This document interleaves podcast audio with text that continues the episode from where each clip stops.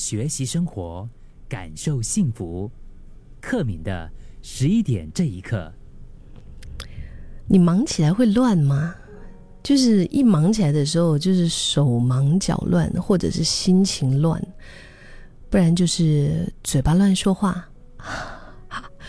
哇，这样的状态其实我们应该也不会太少见啊。有时候我看到一些人在特别忙的时候，他就会用我们新加坡人的话说，就是会很烦躁、很被 check，对吗？就是处在一种很烦躁的状态，又或者忙到大家都看得到他在忙，因为动作特别大。我觉得忙而不乱，这个真的是一种生活态度啊。如果能够做到忙而不乱，那挺酷的，对不对？我们日常生活当中，我们有很多种不同的情绪。嗯，我可以说四大情绪就是喜怒哀乐吧。这些情绪都在主宰着我们的生活状态。那情绪可以影响的层面很广，不单单只是我们的心情起伏，甚至有可能会影响到生活啊、工作啊。你今天心情好。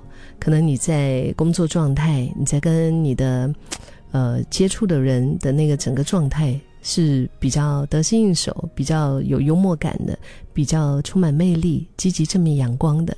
如果你心情不好的话，可能你在工作当中，或者跟你周围接触的人，就是你觉得什么都不顺吧。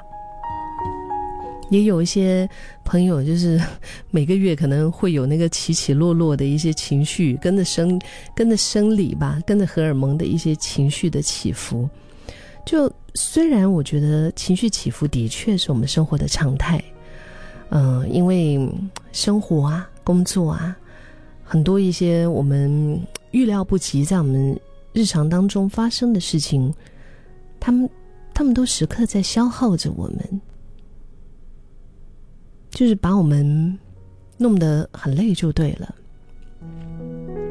但是我觉得，如果我们可以在这些情况里面啊，就是愿意提醒自己说：“好，我这个时候我不要着急，嗯，提醒自己慢下来，专注在眼前的这一刻，不急不徐，不需比较。”才可以达到一个最舒适的状态。我相信在那个状态里面，各方面你的表现应该也会更加的更棒吧，对不对？